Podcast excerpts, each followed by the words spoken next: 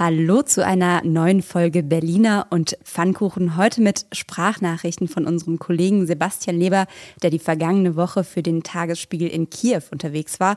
Von einem Berliner, der sich super gerne einbürgern würde, allerdings erstmal mit einem Jahr Wartezeit vertröstet wurde. Und von einem Hertaner, der letzte Worte an Mannschaft und Fans richtet. Mein Name ist Ann-Kathrin Hipp. Mit dabei ist heute Tagesspiegel-Chefredakteur Lorenz Marold. Ihre Wartezeit beträgt voraussichtlich 17 Minuten. Berliner und Pfannkuchen. Der Podcast vom Tagesspiegel Checkpoint. Ja, wir starten heute mit einem kleinen Blick in die nicht allzu ferne Ferne. Knapp drei Monate sind mittlerweile vergangen, seitdem Wladimir Putin seinen russischen Angriffskrieg auf die Ukraine gestartet hat. Drei Monate, in denen ja Städte zerstört, mehr als 10.000 Menschen getötet wurden und rund 6,4 Millionen Menschen auf der Flucht äh, oder seitdem auf der Flucht sind, zumindest das die aktuellen Zahlen der UN, des UN-Flüchtlingskommissariats. Und weil man sich so ein bisschen an diesen Krieg so langsam gewöhnt, sich eigentlich aber nicht gewöhnen darf und um sich ein Bild von der Lage vor Ort zu machen, hat sich Kollege Sebastian Leber vergangene Woche auf den Weg nach Kiew gemacht, um dort eine Woche lang für den Tagesspiegel zu berichten. Am Wochenende ist er wieder zurückgekommen und er hat uns eine Sprachnachricht geschickt und seine Eindrücke mal dargelassen. Ja, ich bin gerade zurück. Das war eine stressige Reise. Allein die Hinfahrt, 26 Stunden von Berlin nach Kiew. Der Bus war bis auf den letzten Platz gefüllt mit Frauen, Kindern und auch ein paar alten Männern. Auch zwei Hunde waren dabei, die Luft war stickig. Bei den allermeisten hat es sich um Flüchtlinge gehandelt, die jetzt mehrere Monate in Deutschland gelebt haben und die nun sagen, ich will zurück in meine Heimat. Kiew ist ja auch wieder halbwegs sicher zum Glück. Es gibt zwar mehrfach am Tag Luftalarm, also laute Sirenen, aber die Raketen der letzten Tage konnten alle rechtzeitig abgefangen werden von der ukrainischen Luftabwehr. Die Menschen sind sowieso extrem stolz darauf, was ihre eigene Armee erreicht hat, aber natürlich besteht auch die Angst, dass Putin noch einmal Befehl geben wird, einen weiteren Angriff auf Kiew zu starten. Und mehrere Menschen haben mir erzählt, dass sie zu Hause schon die Koffer gepackt haben für den Notfall. In meiner Woche in Kiew habe ich viel erleben und recherchieren können. Ich war auch in Butscha und jetzt habe ich eine Menge Geschichten in meinem Blog, die ich in den nächsten Tagen nach und nach für den Tagesspiegel aufschreiben werde. Zum Beispiel fand ich es sehr interessant, was die Rückkehrer über ihre Zeit in Deutschland berichten, dass sie hier zwar sehr gut behandelt wurden, aber eben doch einen kleinen Kulturschock erlebt haben, weil es schon viele Unterschiede gibt. Zum Beispiel, dass Menschen in Deutschland einfach bei Rot über die Ampel gehen, sowas sei in Kiew undenkbar und dass in Deutschland sonntags die Geschäfte geschlossen haben, auch die Arztpraxen komischerweise. Und manche hatten Probleme mit der Sprachbarriere. Zum Teil konnten sie zwar Englisch, aber wenn sie jetzt zum Beispiel in Nürnberg untergebracht waren, da sind sie dann oft Leuten begegnet, die eben kein Englisch sprechen und mit denen sie sich dann nur mit Händen und mit Füßen unterhalten konnten. Ja, da muss man sagen, war der Integrationsprozess in Berlin wahrscheinlich ein bisschen einfacher. Da haben zum einen ein paar Supermärkte und die Spätis sonntags geöffnet und die meisten können Englisch. Ein bisschen Englisch und ein bisschen offen. Aber in der Tat, das Einzige, was in Berlin zu funktionieren scheint, ist ja, dass das Ordnungsamt die Sonntagsöffnungszeiten inzwischen sehr, sehr rigoros auch kontrolliert. Also das ist natürlich trotzdem ein Thema bei uns. Die Rückkehrerfrage ist dabei natürlich von Anfang an das Spannende gewesen und das zeigt sich ja jetzt auch. Also ähm, anders als bei anderen Flüchtlingen, die wir in Berlin ähm, willkommen geheißen haben, 2015, 2016, ähm, ist ja hier völlig offen, wie lange der Krieg dauert und ähm, wann die Menschen auch wieder zurück können und wann sie zurück wollen. Das Letztere ist, glaube ich, deutlich geworden in den letzten Wochen. Sie wollen so schnell wie möglich wieder zurück. Ja, und das Interessante ist natürlich, dass keiner so richtig irgendwie da Zahlen, Daten, Fakten zu hat, weil wir auch, wir wissen ja nicht mal genau, wie viele Geflüchtete mittlerweile in Berlin untergebracht sind, weil da so viele irgendwie in den privaten Unterkünften gerade sind. Und logischerweise in Konsequenz weiß die Senatsverwaltung, wir haben da auch nochmal nachgefragt, auch überhaupt gar nicht, wie viele Menschen gerade eigentlich auf der Rückkehr sind. Ja, das liegt aber auch ein bisschen daran, dass es den Menschen auch schwer gemacht wird, ähm, sich zu registrieren, äh, weil das kann auch eine Hürde sein. Also beispielsweise dieser, dieser Behördenwahnsinn, wenn man sich in Berlin registriert, kann es sein, dass man woanders hingehen muss. Wenn man aber die Möglichkeit hat, in Berlin eine Wohnung zu kriegen über einen privaten Kontakt, kann man die nicht mieten, wenn man nicht registriert ist. Und das führt natürlich auch dazu, dass es dann eben tatsächlich eine Dunkelziffer gibt, weil die Menschen sich einfach, einfach nicht melden und sagen irgendwie, ich gehe ja sowieso ein paar Wochen wieder zurück, das nehme ich jetzt nicht auf mich. Was Sebastian ja aber auch beschreibt, ist so ein bisschen dieser Krieg, der zum Alltag geworden ist. Also einerseits, dass die Leute jetzt wieder zurückkehren, sozusagen in ihren Alltag im Krieg, aber auch so ein bisschen dieses Deutschland oder wir haben uns fast schon an den Krieg gewöhnt. Das ist ja das, was man irgendwie ständig auch in irgendwelchen Schlagzeilen dann wiederum liest. Bitte gewöhnt euch nicht dran, irgendwelche Aufforderungen. Ähm, aber man, man stummt so ein bisschen ab. Ja, das ist spürbar. Also das merkt man ja auch, worüber reden die Menschen. Und das ist leider, muss man sagen, so wie bei allen Großthemen, die andauern, ähm, dass sich die Menschen irgendwann ein wenig davon abkehren, dass sie aus unterschiedlichen Gründen davon gar nicht mehr so viel wissen wollen. Also wir haben ja äh, unter anderem deswegen auch im Checkpoint jeden Morgen als erstes die wichtigsten Nachrichten, damit es eben nicht in Vergessenheit gerät und damit man tatsächlich auch die Gelegenheit hat, jeden Morgen erstmal zu verstehen, dass die Situation, in der wir leben, bei allen Problemen, die wir hier auch haben, ein Witz ist im Vergleich zu dem, was dort paar hundert Kilometer weiter östlich passiert. Das ist auf jeden Fall spannend, was du gerade ansprichst mit diesem, die Probleme, die wir hier auch haben. Es gab jetzt in Deutschland keine Studie dazu, aber in Österreich gab es vor einigen Wochen eine von TQS Research and Consulting Consulting. Der Studienleiter ähm, da war Prof oder ist Professor an der Wirtschaftsuniversität in Wien. Und die haben zwischen dem 3. und 5. Mai 1000 Menschen befragt, ähm, internetaffine Menschen im Alter zwischen 18 und 65 Jahren, wie sie gerade sozusagen dieses Kriegsgeschehen wahrnehmen. Und das Interessante ist, dass die emotionale Betroffenheit total zurückgegangen ist. Also neun von zehn Österreichern haben zumindest einmal am Tag den Nachrichtenstand zu Beginn des Krieges gecheckt. Mittlerweile sind das nur noch sechs von zehn. Ähm, am Anfang waren es drei Viertel der Befragten. Befragten, die gesagt haben, sie seien emotional betroffen. Mittlerweile sind es nur noch zwei Drittel. Und jetzt kommen wir zu deinem Punkt, nämlich die meisten sorgen sich mittlerweile nicht mehr um den Krieg, sondern vor allem um die wirtschaftlichen Folgen die sie dadurch spüren müssen. Also das sind gerade ähm, oder sind jetzt mittlerweile 60 Prozent, die vor allem das Risiko für ihre eigene wirtschaftliche Lage als sehr hoch einschätzen. Mhm. Das ist so das, was die Leute dann plötzlich mehr interessiert als irgend, also es klingt jetzt total böse, aber mehr als irgendwelche Bomben von Putin in ja. Das ist vielleicht eine menschliche Regung, die man nachvollziehen kann. Ähm, auf der anderen Seite liegt es wahrscheinlich auch ein bisschen daran, ähm, dass diese unmittelbare Angst vor Atomschlag, äh, vor Ausweitung des Krieges ähm, ein bisschen abnimmt. Ähm, solange dieser Krieg auf die Ukraine tatsächlich offensichtlich über Wochen beschränkt bleibt und jetzt eben auch sehr auf den Osten der Ukraine beschränkt bleibt. Das heißt, wir, wir tendieren dazu, fürchte ich, diesen Krieg, der es ist, als einen Konflikt von vielen weltweit, die lange dauern, einfach zu akzeptieren. Und das ist natürlich etwas, was wir nicht wollen können. Ähm, weil ähm, wenn das durchgeht, wenn Putin damit Erfolg hat, dann wird es eben dann doch nochmal wieder näher rücken, da bin ich mir ziemlich sicher. Ja, an dieser Stelle vielleicht auch nochmal der freundliche Hinweis an unseren Bundeskanzler Olaf Scholz, dass er diesen Krieg äh, nicht akzeptieren und weiter er wird ihn nicht akzeptieren, er hat ihn nicht akzeptiert. Das ist ein ganz schwieriges Thema und natürlich macht man sich auch ein bisschen leicht, wenn man sagt, nach Kiew fliegt er nicht, aber irgendwie der Bäckerei Innung, ich habe mich ja da auch ein bisschen drüber mokiert, ähm, äh, begrüßt er zum Tag des deutschen Brotes äh, den Chef und so weiter. Ähm, aber so funktioniert Außenpolitik natürlich auch nicht ganz. Und ähm, ich glaube nicht, dass wir da einen Trottel sitzen haben im Kanzleramt, sondern jemanden, der sich schon sehr, sehr intensiv Gedanken darüber macht, wie insgesamt die internationale Lage, aber auch wie die Lage in Deutschland äh, am besten zu bewerten ist und vor allen Dingen auch, wie man am besten wieder aus diesem Krieg herauskommt. Das glaube ich schon. Und bis dahin verweisen wir fröhlich auf den Tagesspiegel. Ihr habt es gehört, äh, Sebastian Leber hat ganz viele Reportagen und Texte im Gepäck. Die könnt ihr natürlich alle bald bei uns lesen und wir spielen erstmal Ping-Pong. Ja, neue Herausforderungen für Ramona Popp. Berlins ehemalige Wirtschaftssenatorin wird Leiterin des Bundesverbands der Verbraucherzentralen in Zeiten der Inflation und steigenden Energie- und Benzinpreise. Vielleicht nicht die dankbarste Aufgabe. Wir wünschen jedenfalls viel Erfolg und wenig Verbrauch.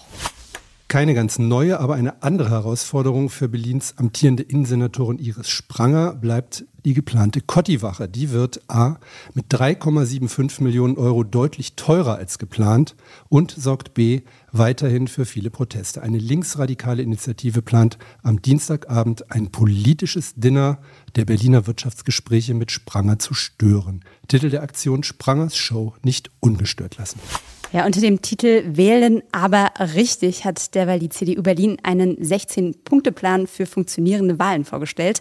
Unter anderem soll es eine 100-Euro-Prämie für WahlhelferInnen und eine Wahlhelden-Card zur ermäßigten Teilnahme an Kulturveranstaltungen geben. Außerdem, so die Forderung, müsse es so viele Stimmzettel geben wie Wahlberechtigte und keine gleichzeitigen Großveranstaltungen mehr. Klingt vernünftig. Zu vernünftig für Berlin vielleicht. Ungefähr so wie mit der Wahlheldencard können seit dem Wochenende auch schon Berlinerinnen mit ihrem 9-Euro-Ticket angeben. Allein die BVG hat bis einschließlich Sonntag 130.000 Monatstickets verkauft.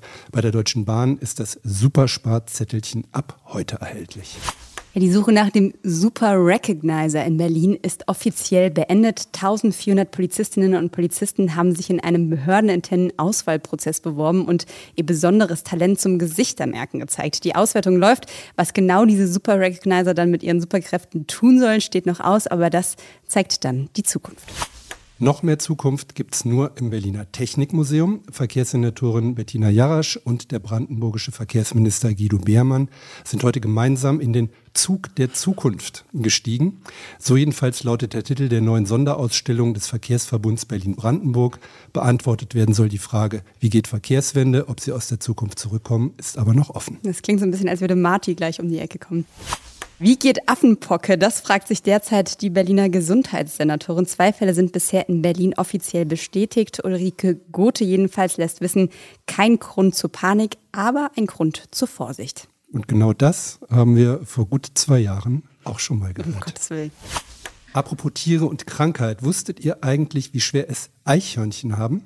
Schädelhirntrauma, Lungenentzündung, Katzenbisse und Parasitenbefall können einem Eichhörnchen in Berlin das Leben so schwer machen, meldet die deutsche Presseagentur. Immerhin, um verletzte oder kranke Eichhörnchen kümmern sich rund 20 Eichhörnchen-Notfallaufnahmestellen in der Stadt, hoffentlich ohne Wartezeit. Ja, ähm, Eichhörnchen, süß.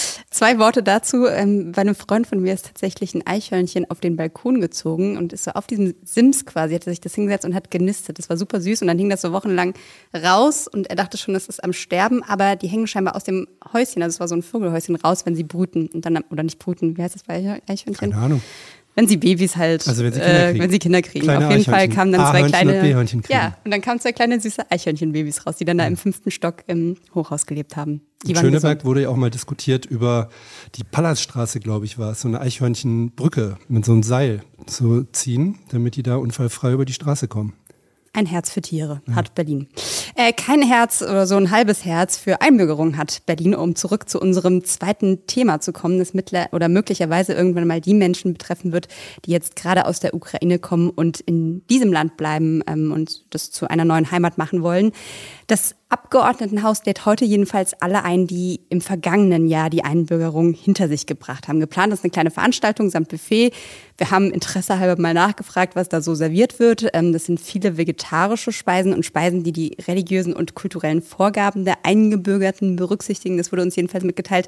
Und konkret gibt es Selleriecremesuppe, Falafelbällchen, Kürbiscurry, Spinatlasagne, Hähnchenbrust, Kabeljaufilet, Rosmarinkartoffeln, Kichererbsensalat, Karotten mit Basilikumrahmen und als Getränke Mineralwasser, Kaffee, Tee, Rotwein und Weißwein. Lorenz, was fehlt?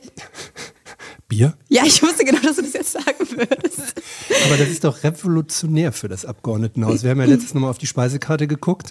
Da kann man dann in der Regel auswählen zwischen, was war das alles? Schnitzel, Fleisch, ähm, Wurst, ähm, Grütze, Sülze, keine Ahnung, was da sonst immer alles gibt. Also wenn man ins Abgeordnetenhaus will, dann heute um 18 Uhr. Ja, und man muss sagen, die Menschen, die da heute Abend versammelt sind, die haben sich dieses Essen und auch die Getränke ja wirklich absolut verdient. Die haben nämlich alle mutmaßlich eine ganz schöne Durststrecke hinter sich. 11.309 waren es, die im vergangenen Jahr eingebürgert wurden.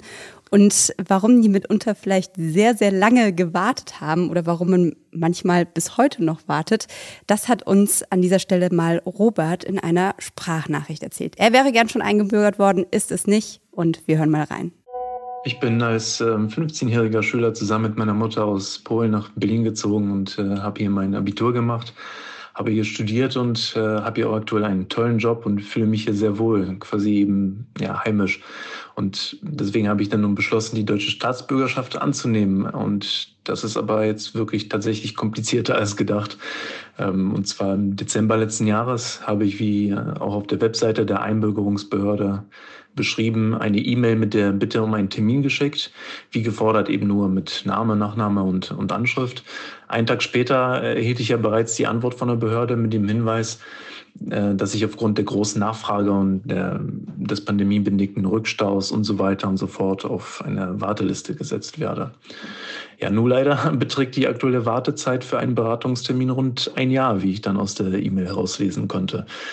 Äh, und ohne diesen Beratungstermin ist es ja dann auch quasi unmöglich, einen Antrag auf Einbürgerung zu stellen, weil die notwendigen Unterlagen erst im Beratungstermin ausgehändigt werden. Ja, und das schreibt ja die Behörde sogar auf ihrer Webseite so. Also wird hier wirklich in, in keinster Weise im Vorfeld unterschieden, wie kompliziert oder eben unkompliziert die einzelnen Fälle sein könnten. Und ich denke, es könnte hier auch eine Erleichterung für relativ klare Fälle geben. Denn im Grunde äh, warte ich jetzt sozusagen ein Jahr darauf, dass jemand mir sagt, welche Unterlagen ich überhaupt für den Prozess der Einbürgerung benötige. Und so ähm, habe ich ja eben seit der Antwortmail im Dezember natürlich nichts weiter gehört und so bleibt es mir nur noch übrig, einfach weiter auf einen Termin zu warten. Ich finde es schön, kein Service, aber immerhin steht es auf der Webseite, dass es keinen gibt. Genau. Und im Zweifel kann man sich das auch nochmal per Fax bestätigen lassen, dass es keinen Termin gibt. Also das ist ja das ganz große Drama. Ähm, Service und Berliner Verwaltung betrifft alle. Hier allerdings ganz besonders krass. Im Newsletter, im Checkpoint-Newsletter angerissen. Robert ist da nicht allein. Ähm, nicht nur in Charlottenburg-Wilmersdorf gibt es in diesem Jahr keine Termine mehr, auch in Steglitz-Zehlendorf und in Treptow-Köpenick nichts niente de nada. Es gibt Statistiken aus dem vergangenen Jahr, die die durchschnittliche Wartezeit aufgegliedert haben. A, Wartezeit auf den Termin zum Beratungsgespräch. Das ist ja nicht die Wartezeit, die man hat, um zu zeigen, dass man jetzt irgendwie es wert ist, eine Einbürgerung zu bekommen. Das ist die Wartezeit zum Beratungsgespräch. Und dann B, durchschnittliche Gesamtdauer des Einbürgerungsprozesses. Ich suche mal jetzt hier zwei, drei Extrembeispiele raus. Ähm, Tempelhof Schöneberg null beim Thema Wartezeit auf Beratungsgespräch, wenn man da eine Telefonberatung machen kann, die direkt am Telefon erfolgt. Danach kriegt man dann die nötigen Formulare geschickt. Und auf der anderen Seite ähm, der Statistik Marzahn-Hellersdorf 65. Ja? Also nur die Wartezeit zum Beratungsgespräch und der gesamte Einbürgerungsprozess geht auch in Tempelhof Schöneberg in Wochen sieben relativ günstig und in Lichtenberg kann es mehr als zwei Jahre dauern. Ja, man könnte ja jetzt Robert fast empfehlen, nach Schöneberg umzuziehen, wenn er dann nicht A noch eine Wohnung finden müsste und B den Meldetermin beim Bürgeramt bräuchte, um äh, da sozusagen sich dann überhaupt erst anzumelden. Dann, damit kommt es dann wahrscheinlich wieder aufs Gleiche raus. Sonst wäre das vielleicht eine Lösung gewesen. Ja, deswegen Empfehlung, einmal drei Meter über den Stadtrand hinausziehen und dann wieder zurückkommen. So, es soll alles besser werden. Jetzt mit einem Landeseinbürgerungszentrum im Landesamt für Einwanderung. Das Ziel ist ein einheitlicher, unbürgerlicher unbürokratischer, da muss man ja eigentlich lachen, äh, und gerechter Weg bei der Einbürgerung. Das klingt nach Alice im Wunderland oder so. Ja, es klingt jedenfalls nicht nach Berlin. Ähm, wie will man das erreichen? Zentralisierung statt Bezirke. Bis zuletzt war unklar, ob das auch, ähm, ob es das in den neuen Doppelhaushalt schafft. Jetzt sind knapp 15 Millionen Euro für die Ausstattung geplant, wenn das mal reicht und nicht nur schon fürs Papier drauf geht.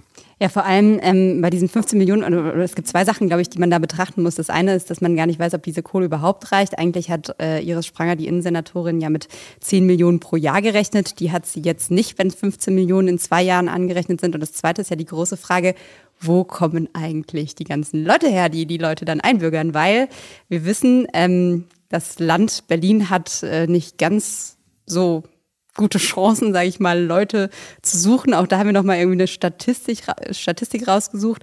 Also wenn man sich die Dauer von Stellenbesetzungsverfahren im Jahr 2020 anguckt, das sind heute sehr viele Zahlen, aber es zeigt euch auch sehr, sehr viel über Berlin und wie Berlin nicht funktioniert.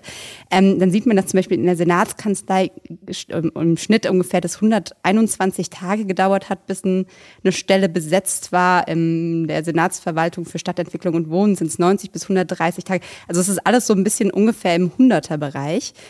Und Iris Spranger hat das ja jetzt so geplant, dass sie quasi nicht irgendwie die Mitarbeiter aus den Bezirken in dieses neue Landeseinbürgerungszentrum transferieren will, sondern die sagt, hier, ich gönn mal, ich lasse die alle bei euch, ihr könnt andere Sachen machen und stattdessen hole ich neue Mitarbeiter ran. Und ähm, da fragt man sich tatsächlich so ein bisschen, wo sollen die herkommen? Wo sollen die herkommen, wenn nicht äh, wie ein Kaninchen aus dem weißen Hut gezaubert?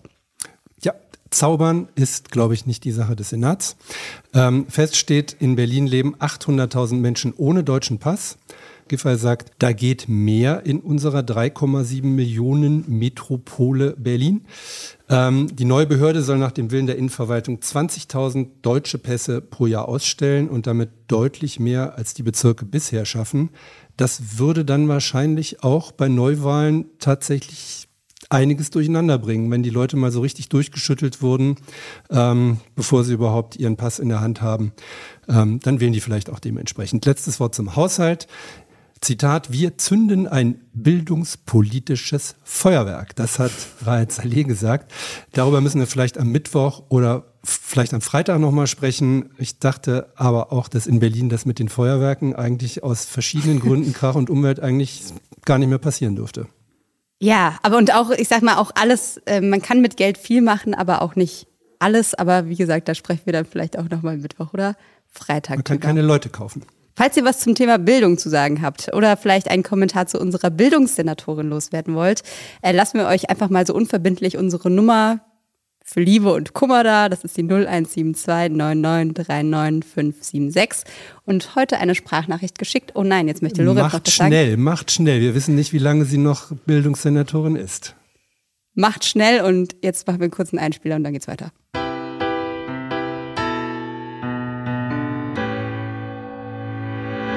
Denn wir kommen zu unserer letzten Sprachnachricht für heute und die kommt von Lukas Kloss. Lukas Kloss ist Moderator des Hertha-Podcasts Hertha Base und er hat uns Folgendes geschickt. Hi Hertha-Fans, hallo an alle Berlinerinnen und Berliner. Hier ist Lukas vom Hertha Base Podcast. Zu gern wäre ich heute mit meiner Hertha nach Hamburg gefahren, aber ihr hört es vielleicht schon an meiner Stimme. Ich liege jetzt seit heute Nacht krank im Bett und werde mir das Ganze dann nur am Fernseher angucken können. Meine Freundin hat vorhin treffend gesagt, jetzt geht's dir schon schlecht und dann spielt heute Abend auch noch härter. Aber vielleicht kann mich die alte Dame ja doch nochmal überraschen. Und die Hoffnung stirbt ja bekanntlich zuletzt, auch wenn sie für dieses Spiel sehr klein ist. Ich wünsche allen Fans vor Ort gute Nerven, allen vor den TV-Geräten gute Nerven. Ähm, passt auf euch auf. Gebt vor Ort nochmal alle 100 Prozent. Und ja, vielleicht bleiben wir ja doch drin. Hau he, Hertha BSC. Jawohl.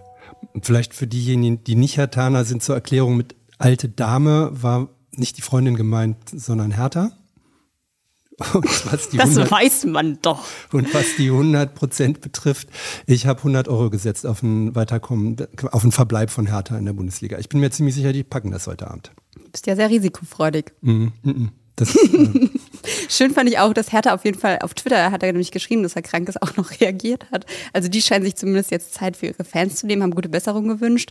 Und da hat Lukas auch nochmal geschrieben, ein Sieg mit zwei Toren Differenz würde heute Abend sicherlich Wunder bewirken. Also auch da nochmal der Appell an Hertha, ihr könnt hier Menschen Gutes heilen. tun. Heilen. Hertha kann heilen. Ja, wir drücken auf jeden Fall, ob man jetzt Hertha-Fan ist oder nicht. Ich finde, als Berliner oder Berlinerin muss man heute Abend Hertha die Daumen drücken. Geht nicht anders. Das ist auch ein bisschen ein Stadtkampf. Berlin gegen Hamburg ein bisschen mm, schon. Ja, ja, ja, ja, Wobei es gibt natürlich, ich sag mal, es gibt ja Menschen in Berlin, die Hertha überhaupt nicht mögen. Und das sind nicht nur die Zugereisten, das sind vielleicht die Hardcore-Fans von anderen guten Vereinen in Berlin, die es ja auch gibt. Aber ich sag mal so mit einem halben Meter Abstand mal äh, drauf betrachtet. Wir wollen ja auch ein Derby nächstes Jahr wiedersehen eben, in der ersten Eben, Liga. du musst dir ja mindestens immer ein Derby wünschen. Das muss, äh, das muss das Ziel sein. In diesem Sinne, toi toi, ha ho he oder wie man sagt. Ähm, und wir verabschieden uns. Das war's von Berliner und Pfannkuchen. Mein Name ist Ann-Kathrin Hipp. Mit dabei war Lorenz Marold, Redaktion Johanna Voss, Produktion Andreas Deile, der Apparat, Musik Anke Mürre und wir hören uns hier am Mittwoch hoffentlich mit einem Klassenerhalt wieder.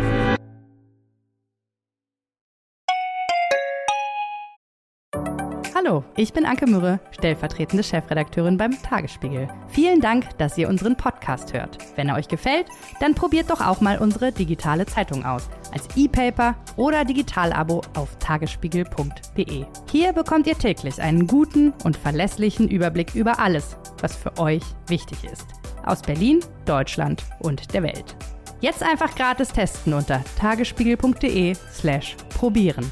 Wir freuen uns auf euch. Der Tagesspiegel aus der Welt, aus der Weltstadt.